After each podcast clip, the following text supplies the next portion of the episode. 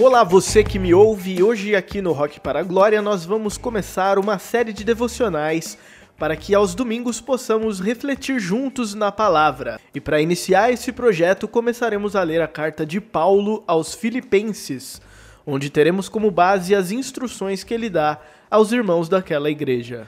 E o texto base de hoje está onde, antes das instruções que usaremos nessa série, Paulo fala ao povo de Filipos sobre a oração a Deus que faz por eles. E isso está no capítulo 1, versículo 9 de Filipenses, que diz assim: Esta é minha oração, que o amor de vocês aumente cada vez mais em conhecimento e em toda a percepção. Como diria o poeta, é preciso amar as pessoas como se não houvesse amanhã. Isso não deixa de ser verdade. O próprio Jesus ensinou: amarás o teu próximo como a ti mesmo. Tem que amar. Isso é fato. Mas quando Paulo diz que ora para que o amor dos filipenses aumente, ele especifica um detalhe: aumente cada vez mais em conhecimento e em toda a percepção. Algumas traduções colocam que aumente em discernimento, em entendimento, enfim. O que ele quer dizer é que ora para que aumente neles esse amor com capacidade de discernir.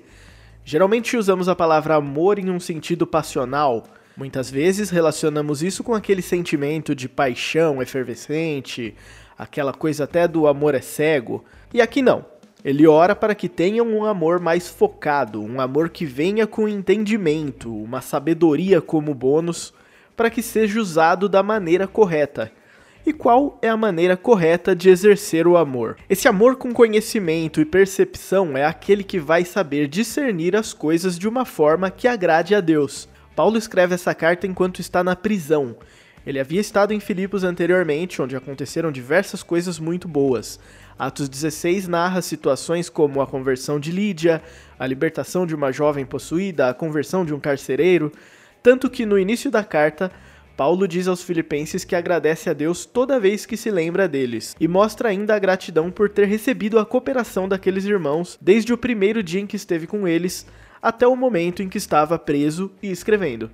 Nessa carta, aliás, Paulo agradece por ofertas que recebe do povo de Filipos. Então, mesmo depois de um tempo longe dos irmãos, mesmo estando preso e mesmo com aquela igreja passando por perseguição e até divisões, como acontecia naquele momento, ainda assim eles demonstravam o amor colaborando com Paulo. E esse é um amor que teve o um entendimento sobre o que deveria ser feito, pois Paulo mesmo reconhece aquela cooperação não a ele, mas a obra de Cristo, quando diz que ora pela cooperação que eles têm dado ao Evangelho. Paulo sabia que aquilo que os filipenses estavam fazendo eram porque reconheciam o valor do ministério dele em benefício do Evangelho e queriam colaborar para isso. Dando sequência ao texto, Paulo diz que ora para que o amor deles aumente em conhecimento e em toda a percepção, para discernirem o que é melhor, a fim de serem puros e irrepreensíveis até o dia de Cristo cheios do fruto da justiça que vem por meio de Jesus Cristo, para a glória e louvor de Deus. A justiça que nos veio por meio de Cristo quando ele morreu na cruz e nos atribuiu isso,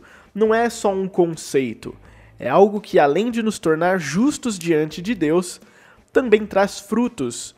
Esses frutos serão o que nos levarão a um caminho mais puro e irrepreensível. E o amor, desta forma como o apóstolo cita no texto, é uma das consequências de tudo isso.